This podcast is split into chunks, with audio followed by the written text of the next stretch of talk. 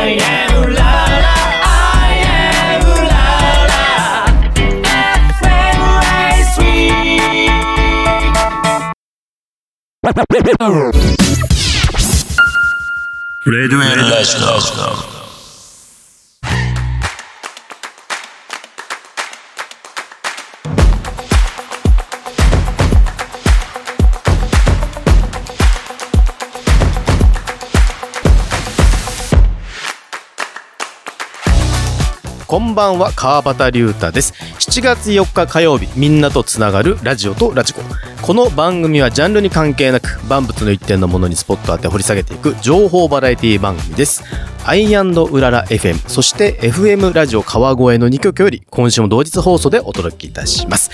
えーまずお伝えすることはですね先日の放送あの6月ですねえーなんと、あの、ホームページのアクセス PV がですね、2500ということで、全体のあの4万番組中、7位。ありがとうございます。なんで1位じゃねえんだよとかね、いう思いはありましたけども、改めて、あの、出演いただいた、あの、中井さえさん、えーありがとうございました。えー今後もますます盛り上げて1位狙っていきたいと思います。そんな私、川端がですね、今回お伝えしていくのが、えー今週のスポットライトですね、えーバンバンプルノムさんっていう方に迫っていきたいと思います。えー聞いただけだと、なんやかんやわかんないと思いますが、なので、最後まで聞いていただければ。で、後半の週担当パーソナリティによるオリジナルコーナーは、えー第1週の今夜はですね、行き当たりばったり、えー川端がですね、旅してきてですね、伝えたいことなどを話すコーナーなんですが、どれぐらいですか半年分、半年ぶりぐらいになりますかね？このコーナー久しぶりにやっていきたいと思いますんで最後までお楽しみください。えそれでは30分間最後までお付き合いください。みんなとつながるラジオとラジコ。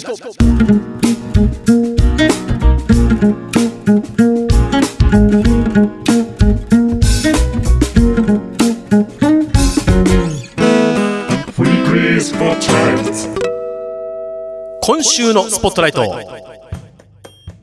今週のスポットライトはバンバンプルノモさんです多分パッと聞いて何がわかんないと思うんですけどこの人物の名前でインドネシア人になります。で、なんで今日インドネシアのこのバンバンプルノモさんという方をですね、取り上げたかというと、あの先日、あの天皇陛下が、えー天皇皇后両陛下がですね、インドネシアに行かれたと思いますが、えー私もですね、実は2014年にインドネシア、えー訪問というかね、あの、遊びに行きまして、その時に、そんなね、た、大した立ち位置の人間じゃないけども、行き、行ったんで、その時にね、出会った人がそのバンバンプルノモさんっていう人でした。で、えーこの方がまたすごい方でね、あの、この方の凄さをちょっと理解するためにも、まず、あの、インドネシアの歴史、超簡単に触れます。あの、1942年ですね、の3月に、日本軍とインドネシア人、インドネシア軍が一緒に戦って、オランダ軍を退けたんですよ。まあ、どういうことかっていうと、インドネシアってそれまで350年間、オランダに、あの、植民地として支配されてたんです。で、その植民地として支配されてるオランダ軍を日本軍とインドネシア軍が共にですね、戦って、インドネシアからオランダ軍を、あの、追い出したっていう歴史があります。簡単にね、言うと。で、その当時、一緒に戦った人がそのバンマンプルノモさんなんです。すごい人に私は会ってきたんです、実は。で、えー、これで、えー、まずその日本がじゃあインドネシアに、えーどんな貢献をしたのか、その当時。えー大きく言うと3つあります。まず1つが、あの、インドネシア語、インドネシア語をまず公用語に戻したんですよ。まあ、それまで、あの、オランダとかね、あの、英語とか使ってたんですけど、インドネシア語にまず公用語として戻したと。で、もう一つが、あの、現地人による軍隊を日本人が実は作ったんです。で、その軍隊の名前が、ペタって言うんですね。P-E-T-A。でこう日本語で言うと、郷土防衛義勇軍っていうのを日本軍が作りました。で、えーもう一つがですね、えー国国家運営の人材育成に協力教育養成所とかですね、学校を実は日本が作って、えー約10万人に及ぶですね、エリートを育てた。まあ、大きくこの3つが、えーその当時ですね、日本が、えーインドネシアに貢献、えーできたものなんですが、で、その話もして、そのバンマープルノムさんって、その郷土防衛義勇軍にいた人なんですね。で、その方にお会いして、えーまず、あの、スカルの張った国際空港にまず私降り立ちまして、で、そこからさらにまた飛行機乗り継いで、ジョグジャカルタっていう場所に行ったんですね。えー国際空港がだいたい1時間ちょいぐらいのフライトだったと思いますけど、で、行って、で、初めてですよ。そのバンバンプルノムさんってね、あの私会った時90歳ですよ、その人。どんな人が来るんだろうって。もう、あ、顔知らないですか？私、知人の紹介でね、行ったんで、どんな人が来るんだろうと思ったら、なんか古い、あの日本、トヨタのセダンが止まったんですよ。えー、と思って。そしたらなんかおじいちゃんが出てきて、どうも、はじめまして、みたいな。あれ？もしかしてバンバンプルノモさんですか？みたいな。はい、そうです、みたいな。まあ、ここはね、あのー横にいた青年の、あの、通訳の方が訳してくれたんですけど。で、まず最初何が驚いたかっていうと、その、トヨタのセダン。おそらく1970年代のトヨタなんですよ。だって私が生まれる前の車なんで、そもそもだって40年ぐらい多分乗ってるんですよ。で、リア、リアガラス、わかります？車のリアガラスに、ステッカーが貼ってあって、どんなステッカー貼ってあったかっていうと、ラストサムライって ステッカー貼ってあったんですよ。うわ、マジかよみたいな。日本人でもこんな人見たことねえぞと思いながら。で、僕はね、ラストサムライなんだよってそのおじいちゃんが言うわけですよ。で、その車に乗ってね、えー走るじゃないですか。まあ、もちろんマニュアル車ですよ。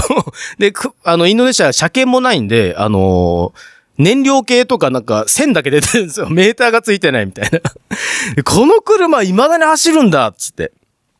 で、運転してくれてる方はなんか青年でね、あ、ちょっと日本に一回遊びに行ったことがありますよっていう方で、片言の日本語喋れるんでちょっと通訳してもらったんですけど、で、その方に、えー、バンバンプルノムさん、なんでこんな古い日本車乗ってるんですか？とかね、いろいろ聞いたんですけど、あの、日本車はとにかくね、壊れないからいいと。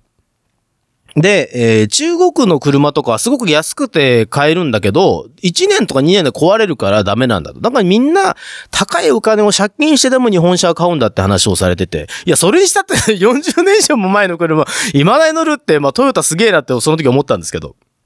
で、それでバーって走ってったら、で、バンバンプルノさんの住む家に着いてったんです。そこでね、すごくまず驚いたのが、あの、着いたら、アルファベットで、有効寺子屋って看板が掲げられてるんですよ。寺子屋ってあの、寺に小屋ですよね。お寺の寺ですよ。日本が昔教育してたシステムで寺子屋っていう。その有効寺子屋っていうのを開いてたんです、インドネシアで。え、で、すごいと。で、何を教えてたんですか？まあ、年齢だ、高齢だったので、まあ今はやってなかった数年前までやってたらしいんですけど、その寺子屋で、日本語ももちろん教えてるし、あとその時日本軍に教わったこと。日本人の精神とかをですね、教えてたと。具体的にどんなことを教えてたんですかっていうと、えーまず正直であれ。勇気を持って。常に前進せよ。できないことはない。自分のことは自分でやるっていうね。あとはもう時間を守るっていうことを徹底して教えられたって話してまして。あ、そんなことを日本軍は教えたんだと。で、えーさらにな、どんなことを教えてたんですかって言ったら、相撲をやってたと。相撲ですか？なんて話したんですけど。で、その教育でね、相撲、まあ、要はなん、戦うために相撲を取り入れたらしいんですけど。で、どんなことを常に日本人から感じましたって言ったら、とにかく日本軍の教官は、あの、率先炊飯してくれたと。で、まあ、苦楽も一緒共にしてくれて、えー、すごく、お世話になったんだって話をされて、あ、そうだったんだなぁみたいな。で、家の中入ったらね、もう、もう、靖国神社のカレンダーとか、昔の日本のお札とか、もうね、日本人の家より日本人なんですよ。ま、畳こそなかったけども、も飾ってあるものはね、もうすごい、もう日本一色あの、その、ひな人形とか、この兜とか、そんなのも全部飾ってあって。もう本当にね、日本人にはお世話になったと。だから僕は、日本に、あの、インドネシアの若い人たち日本語を教え、教え、ることによって、一度でいいから日本に行ってもらいたいという思いで、僕はずっとこの寺子屋っていうのをやってたんだっていう話をされました。まあ前半ちょっとね、ここまでにちょっと時間来たんでね、曲挟みますけども、後半はまたもうちょっと具体的に話していきたいと思います。じゃあ曲行こうと思うんですが、インドネシアの国歌、あの国の花はジャスミンですね。ジャスミンなんですけど、ここはちょっと関係ないけども、この曲行きたいと思います。えー2002年リリース、スミカでジャスミン。お聞きいただきましたのは、スミカでジャスミンでした。さあ、第1週担当パーソナリティの私、川端龍太がお送りしております、ラジオとラジコ。今週のスポットライトは、バンバンプルノモさんです。えーこの方はね、前半で話した通り、インドネシアの方になりまして、えー郷土、えー防衛義勇軍の元隊員だった人ですね。で、後半どんな話をしていきたいかというとですね、この方に案内していただいた場所の話をしていきたいと思います。えー先日天皇陛下、皇后両陛下がですね、カリバタ英雄墓地というところに足を運ばれたと思いますが、私が行ったのはですね、えークスマネガラ英雄墓地というところに、このバンバンプンノモさんに連れて行ってもらいました。えーで、その墓地にはですね、1914名、4名の軍人の中に、なんと6名の日本人の、日本人が埋葬されてました。で、墓石には、あの、片言の日本語っていうんですかね、その、漢字でちゃんとね、和歌山県出身の誰々何々さんとかですね、刻まれてるんですね。その方々はどういうことかっていうと、まあ、その、オランダとかね、あとアメリカが侵略してきた時にインドネシアの人たちと一緒に戦って、え最後まで戦い抜いた人たちですね。だから日本に遺骨は帰ってくることなく、えそのままインドネシアに埋葬されている方々になります。えその方のお墓参りをしたらですね、あの、現地の方がですね、私が、あの、手を合わせてたらですね、浄炉で水をこうかけてくれたんですよね。あの心遣いは本当になんかここに染み入るものと、またこういう方々がね、講座し高くいたんだなっていうことを思ったりとか。あとはやっぱり一番は知らないよな、日本人こういうことっていうのはですね、私の中で思いましたよね。だからまあ今日はね、このきっかけもあったんでね、ラジオで伝えてるんですけど。で、そういったお墓参りをしたりとかですね。えー、あともう一つそのバンバンプルノモさんにまつわる話なんですけど、実はですね、このお兄さん、バンバンプルノモさんのお兄さんがバンバンスゲン将軍っていう、まあ、偉い人だったんですよね。で、その、うちの兄貴の、あの、石碑があるから案内してやるよっていうことで、連れてってもらったところに、もうバンバンスゲン将軍のでかい、その、石像があって、あといろんな碑があるんですけど、あのね、こんなところにあるのっていうような、もう茂りすぎて、もう荒れたところに入ってったんですよ、車の中で。あ、車でね。で、なんでこんなに荒れてるの？あ、その前にです、バンバンスゲン将軍って何や、何やったしたかっていうと、あのーい、お、お、あの、アメリカとの戦いでね、1945年の話ですよ。で、えー、内部はちょっといろいろ混乱したんですよね。で、その時に、あの、一部暴走したインドネシア人が日本人殺せっていう話になったんですよ。で、その当時、まだ残ってた500数十人の日本人をですね、それじゃダメだっていうことで、えー、バンバンスゲン将軍が、あの、533名か。533名の日本人が、助かるようにってことで日本に送り返してくれたのが、そのバンバンスゲン将軍、バンバンプルノモさんのお兄さんだったんですよ。で、石碑とかすごい荒れてたんですけど、なんでこんな荒れてたのかっていうと、あの、1945年以降はですね、毎年のように日本人が来て、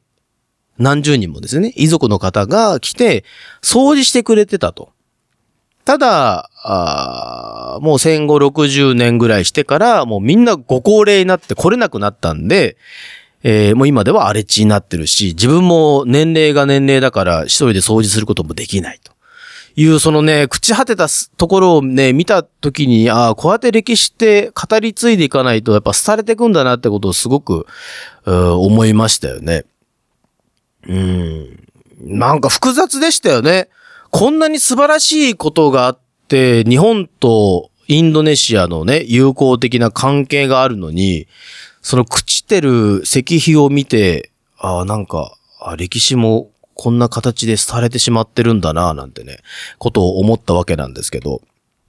だから今でもですね、その、もう、バンバンプルノモさんって、あの、3年ほど前にですね、もう亡くなってしまったんですけど、90いくつだったかな？?100 歳近くまで生きたんですけどね、亡くなっちゃったんですけど、もう語り継がれてないですよね、こういう話って。で、先日ほら天皇陛下がね、あの、インドネシアに残って、えーなんで、遺族の方とかですね、あ少し会話されたって話されてましたけど、日本のメディアはね、もっとこういうこと伝えてほしいですよね。まあ、このラジオもメディアですけど。本当に。だからまた、このラジオを聞いて、ああ、そういうことがあったんだな、ぜひ行ってみたいなっていう方はね、行って、もうなんかツアー組みたいですよね。その掃除ツアーみたいな。あの、インドネシアの、インドネシアと日本の、なんていうのその、関わりがあった戦地跡とか、もう荒れてしまってるところ、私はね、もう一度ぐらい行ってね、掃除して綺麗にしたいし、またそういうところを多くの人にね、はあの発信していきたいなと思ったりもするんですけどね。なかなかね、インドネシアも遠いですからね。まあ今、あの、知人がインドネシアに住んでるんで、あの、そういった話もしてね、あの、ぜひ行ってくれとは言ってるんですけどね、えーなかなか仕事もあって行けないということでね。へえ、インドネシアはバリ島だけじゃねえからバリで観光地行ってるだけじゃねえからいろいろあんねん ぜひね、行ってほしい本当に。行って見てきてほしいしね、歴史を感じ取ってもらいたい。で、一部ね、日本がね、インドネシアでそんないいことをしたなんていうのはね、嘘だっていうやついたんですよ、私の周りに。でも私はね、これね、い、あの、ちゃんと言っときますけど、現地でね、あの、ハッタ初代副大統領の長女、ムティカ・ハッタ前国防相と、あの、お会いして、あの、ちゃんと話聞いてきてますから。わかりますか？ハッタ初代副大統領ですよ。の長女ですよ。と直接お話しして、日本とそういう関係はあったと。日本人からそういう風にね、やっていただいたことはいろいろあったという話をちゃんと聞いてますから。もう黙っとけ ということでね、熱くなりましたけどもね、あの、インドネシア。まあ、なかなか皆さん知らないこともあったと思いますので、ぜひ行った時はですね、そういう英雄墓地とかもですね、バリ島だけじゃなくて、えーそういうところもぜひ巡ってもらいたいなと思います。えーこの場を借りてですね、改めてバンマンプルノブさんありがとうございました。そしてご冥福をお祈りいたします。以上、今週のスポットライトはバンバンプルノモさんでした。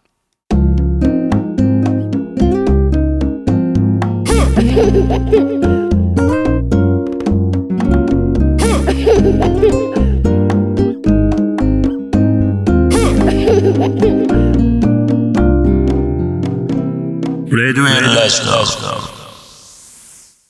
川端龍太の行き当たりばったり。おやおやルタさんどこ行くんですか？おやおやルタさんどこ行くんですか？さあ、ここからは週担当パーソナリティによるオリジナルコーナー、第1週の今夜は行き当たりばったりをお届けします。いやー、久しぶりですね。え ー行き当たりばったり。今までしばらく俺あのゲストの方にね、あの、お越し、えーあ来ていただいてたんで、なかなかこのオリジナルコーナーやってなかったんですけど、まあ7月ということで、何年前だったかな？2年、3年ぐらい前かな？これちょうど7月かな？に、あの、私、九州一周したんですよね。で、その時に宮崎県に行って、あ、このお店ぜひ行ってもらいたいなっていうお店があって。あのー、宮崎県といえばですよ、夏の食べ物といえば皆さん思い浮かぶものって何があります？私の中ではマンゴーだったんですよ。で、宮崎県に行って、あ、マンゴー食べたい。いや、宮崎県行ったら必ずマンゴー食べようと思って。で、いろいろ検索してたらですね、あの、フルーツ大野っていう、果物屋さんですかね、えーがやってる、なんかバーみたいなところがあって、名前がアネックスっていうところなんですね。駅から多分歩いて15分ぐらいだったと思いますけど、あ、もうちょっと短かったな？行って、で、そこでなんかマンゴーパフェが食べられるということで、ここぜひ食べとこう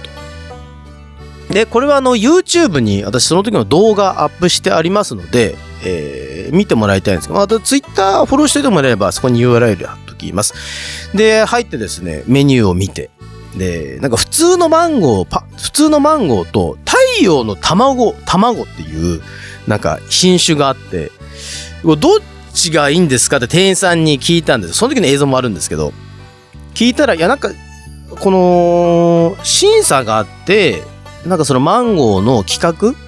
いろいろ厳密に審査されて、で、その企画通ったものが、あの、太陽の卵っていう、あの、品種になります。え、普通のマンゴーと味結構違うんですか？って聞くわけですよ。そんなこと言うんだったらね、どうなんだろう。あんまり変わらないですね、みたいな。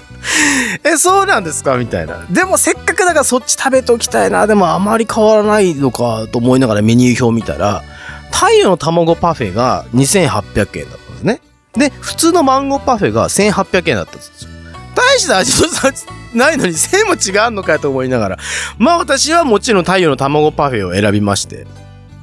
で、食べたんですけど、その、現地に行った時に思ったのが、やっぱりこっちとして宮崎行ったらマンゴー食べるぞっていうテンションで行ってるのと、あの、店員さんのそのマンゴーに対する日常的にあるじゃないですか、店員さんからしたら。だからその温度差ですよね。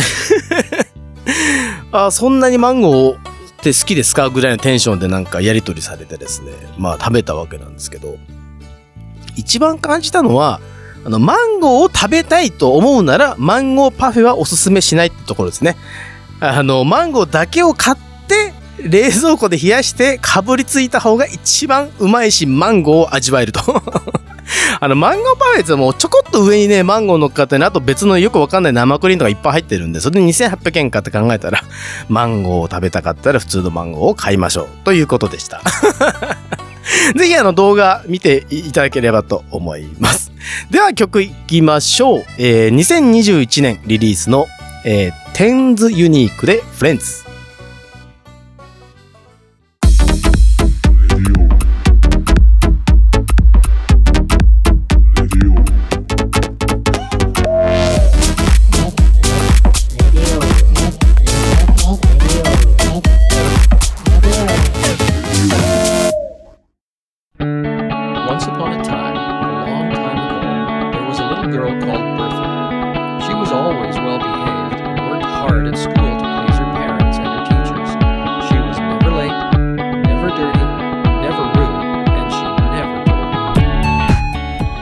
アイウララ FM、そして FM ラジオ川越の2曲より今週も同日放送でお届けしてまいりました。ラジオとラジコ。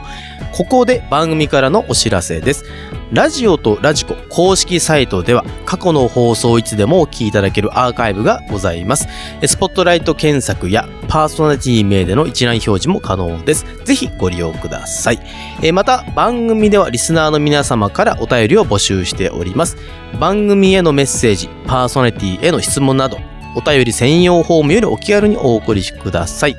えーまたですね、私のツイッターではですね、今日放送した内容についてのことだったりとかですね、えー動画の URL などを発信していきますので、ぜひフォローよろしくお願いします。えー今日の放送はいかがだったでしょうか、えースポットライトはバンバンプルノモさんということでね、えーなかなかあ聞くことがないインドネシアと日本の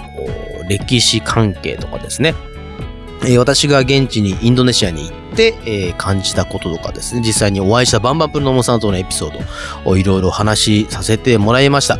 えーまあね、まだまだ伝えきれないこととか、まあ思いはいろいろあるんですが、ぜひ、こう、インドネシアもね、結構行くと、行く人いると思うんですよ。えー綺麗な海とかね、食べ物が美味しいとか、バリ島とかね、そんなイメージあると思いますけど、ぜひこの放送を聞いたことをきっかけにですね、えインドネシアの歴史、えそして日本の歴史とかですね、振り返っていただければとます。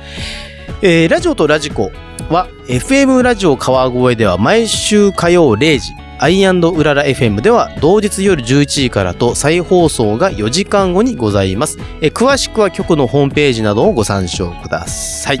えさて、来週の放送は7月11日、第2週担当の福士夏子さん、え小村俊樹さんでお届けいたします。お楽しみに。今夜もお聞きいただきありがとうございました。お相手は私、川端龍太でした。